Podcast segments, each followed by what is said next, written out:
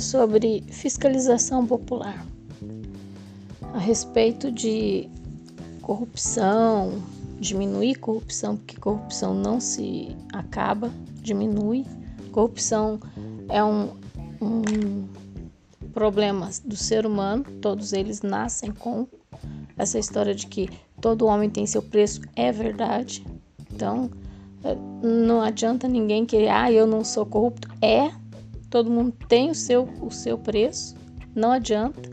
Então, é, a corrupção deve ser evitada. Como o poder público é o lugar onde que mais se está é, tá propenso a ter um desvio, porque na, na privada, né, na, na empresa privada, é, roubar faz parte, né? Porque o capitalismo é isso. O capitalismo é quanto mais você rouba, mais você é bem sucedido, mais você é bem quisto, mais você é o foda. Desculpa o palavrão, mas é isso. Então, é, indo pela, pelo lado da ética, indo pelo lado do, da justiça social, indo pelo lado da é, melhor distribuição de renda, porque não adianta a gente ter uma sociedade onde que as, desigual, as desigualdades são imensas, porque é uma, é uma questão de lógica e economia. Isso não é nem questão humana. Eu tenho meu meu lado humano, sim, mas a, apesar de tudo, além de tudo, eu sou uma pessoa que lida com exatas, economia, financiarização da, da economia. Então, uma coisa é certa: Quanto mais pobres, mais doenças.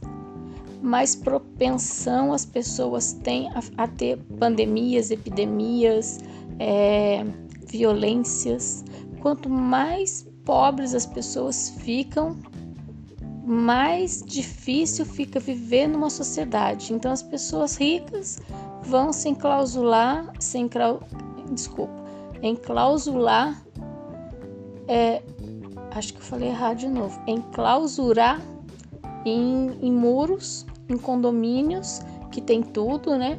Praticamente tudo, tem esporte, isso, aquilo outro, aquilo outro. Mas ela perde a liberdade.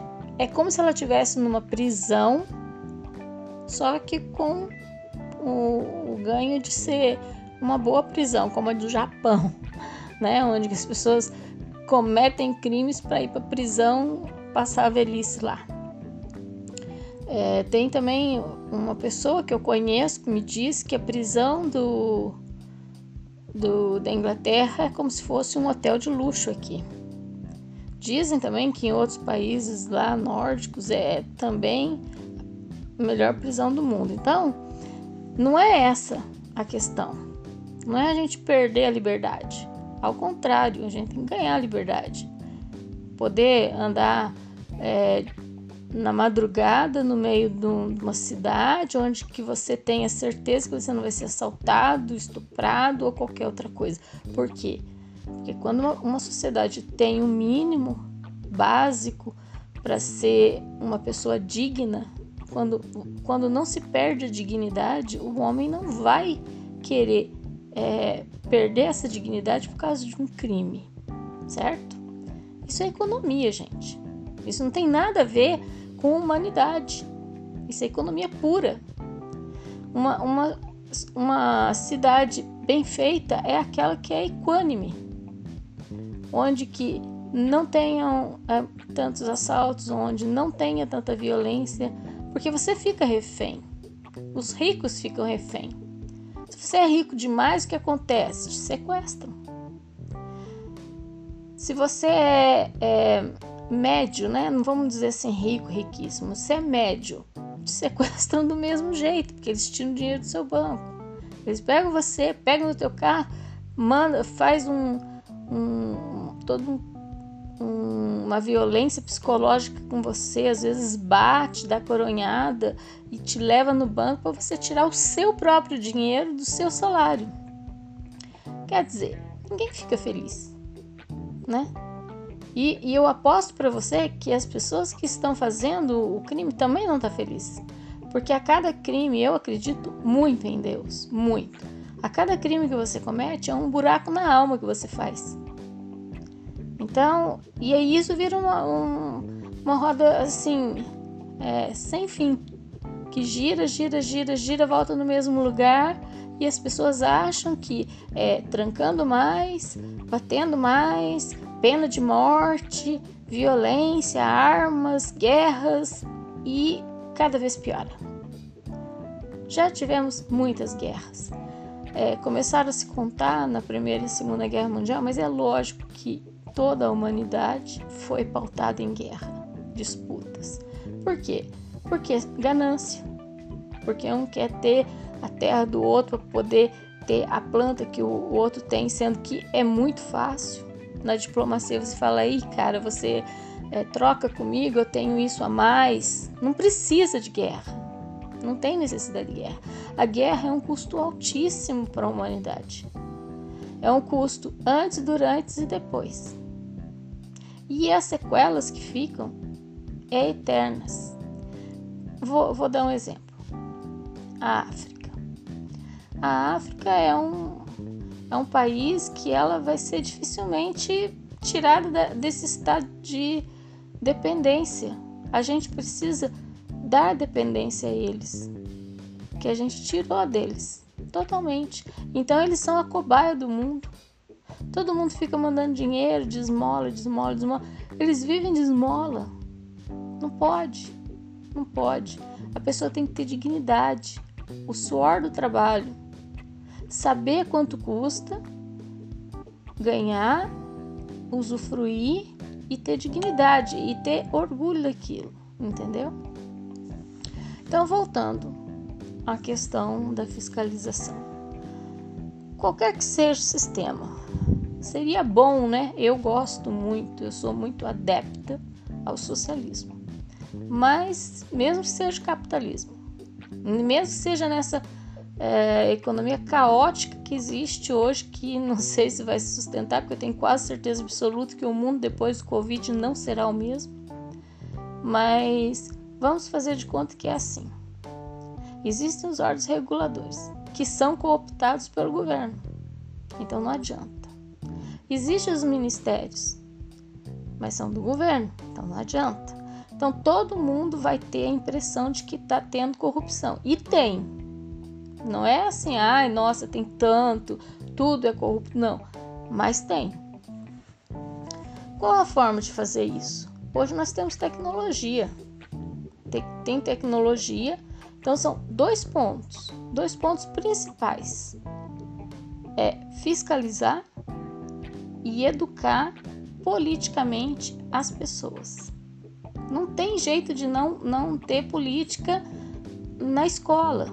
Se não for na escola, que seja uma escola de política, mas que falem de todas as políticas. O que é neoliberalismo, o que é liberalismo, o que, foi isso, o que foi aquilo, e inclusive linkado com a história, né? Linkado com a filosofia.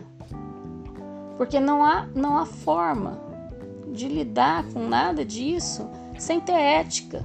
Leandro Carnal, doutor Leandro Carnal fala muito disso. Doutor Leandro Carnal é uma sumidade, ele devia estar fazendo, ganhando dinheiro para ensinar o povo como se deve viver. Ele sabe, ele concorda.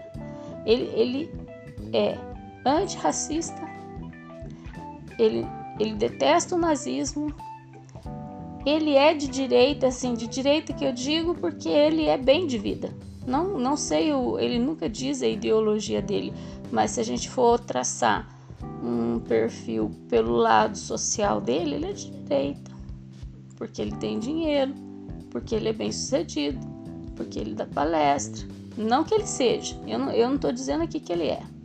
Tô falando a minha inferência. Mas ele é fantástico, inteligentésimo. Talvez o melhor, o melhor historiador que existiu aqui na, te, na, na, na nossa terra Brasil, né? Eu, eu fico pensando assim, puxa, as pessoas não, não aprendem com ele. É tudo que ele fala é certo, tudo. Não tem nada de errado. E ele respeita todas as opiniões, apesar dele ter ido na casa do Moro, né? Que desabona. Mas tudo bem, todo mundo tem seu defeito. E, e eu aceito todos os defeitos dele, porque ele é uma pessoa que sabe muito bem dosar as coisas, tem inteligência entre uma coisa e outra, ele estuda demais, muito. Ele tem, ele estudou com, com o Bauman, que é, a, é uma coisa que a gente precisa pensar muito, porque nós estamos exatamente nisso, no mundo líquido. E para tudo isso der certo, né, tem a educação de um lado e a, o outro lado é a fiscalização popular, que não pode ser meia dúzia. Tem que ser uma educação popular a todos os níveis, na prefeitura, nos ministérios, no banco público, nos hospitais, e eles têm que ter acesso a tudo, a tudo e a todos os dados. A transparência tem que ser total. O que hoje não existe, porque a primeira coisa que o Temer cortou foi a transparência. Mas a transparência tem que ser total. E eu digo isso de carteirinha, porque quando eu trabalhava na Caixa, existe um, um sistema de manual normativo onde que era cadastradas resoluções, que as resoluções nada mais é do que o dinheiro que vai para cada lugar. Então, e não é pouco. Existem muita grana. E não é, mil reais, dois mil reais, 270 de bolsa família. Não! É milhões, gente. Mil, milhões. O mais baixo de todos os contratos é mil. Ah, é feito em conselho. Ótimo, é feito em conselho. A Dilma fez com que, que fosse um conselho mesmo assim, o conselho é tendencioso. É tendencioso e vai para o partido. Um partido ou dois partidos que eles elegem lá. E nunca é PT. Eu, eu vi isso. Eu vi isso. Se tem PT, não foi na minha vice-presidência. Aí, é assim, essas, essas chamam audiências, onde que se vota é um conselho, normalmente é o conselho diretor, ele tem que ser televisionado. E ele tem que ser fiscalizado pessoalmente, em loco, pelo Conselho de Fiscalização Popular. Esse Conselho de Fiscalização Popular não pode ter mais que três anos. Não pode. Porque três anos é o tempo suficiente para eles cooptar na corrupção. E esse, e esse conselho tem que ser pessoas tiradas da população de forma aleatória, não por concurso. Não por concurso, aleatória. Por faz assembleia, faz os delegados, os delegados põem os nomes e faz o sorteio. É só assim que a gente vai diminuir a corrupção e que a gente vai fazer o plano diretor dar certo. A gente, em primeira mão, a população coloca as prioridades e as prioridades têm que ser seguidas pelo governo. Não importa quem esteja lá. Não importa quem esteja lá. Essa política neoliberal não foi, não foi e eu digo isso porque eu tenho certeza absoluta que a população nem imagina que seja isso. Ela não foi votada. O que o povo quer é trabalho, o que o povo quer é comida, o que o povo quer é uma pessoa diferente que não roube. Mas não é assim. Não é assim que funciona. A população precisa entender. A população precisa entender que não é qualquer um que fala que eu sou diferente que ele é, entendeu? Precisa ser é, feitos mecanismos para que não saia da, da reta. Hoje nós vivemos um mundo que não tem, não tem nem, nem reta, nem curva, nem nada. Nós estamos no caos. No caos, assim, ninguém sabe o que vai ser. Não sabemos o que será de nós aqui um mês, né?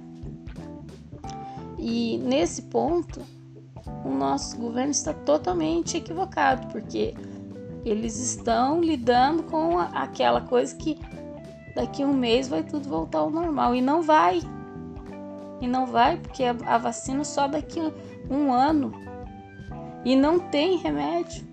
E esse vírus é mortal. Não tão mortal, mas é mortal. E, e ele não é de velho. Ele não é de velho. E mais, ao invés do governo pegar e comprar respiradores, porque isso não é para agora, isso é para daqui um ano, eles acharam que é gasto demais. Então eles preferiram abrir covas. E aí eu quero só ver. Que vai morrer, depois vai ter a segunda fase, vai morrer, a terceira fase vai morrer e mais. Não tem, a OMS falou que não vai fornecer vacina para nós, porque o governo federal, no, no senhor Bolsonaro, rompeu com a OMS. Aliás, como ele rompeu como o resto do mundo inteiro. Eu não sei como a gente vai sobreviver, porque um bom governo é feito de diplomacia. Um bom governo é feito de diplomacia. E ele não tem. E ele não faz. E muito menos os filhos dele. Nós estamos numa rua sem saída. E aí agora é hora da gente pensar. Porque se nós estamos num, numa rua sem saída, uma coisa pelo menos nós temos que ter: fazer essa fiscalização popular funcionar. E como? A gente vai ter que fazer uma ação civil pública. É essa o, o grande desafio porque é o único meio da gente implantar essa, essa fiscalização civil pública. E eu preciso de pessoas para poder escrever a, as ideias, os meandros de tudo isso, porque é amplo, é muito grande e é muito, é, é muito, tem muita ramificação, entendeu? Muita ramificação é, em nível nacional em nível prefeitura, em nível estadual. Então a gente precisa pensar muito nisso. É, eu vou me despedindo por aqui. Meu nome é Patrícia Reis.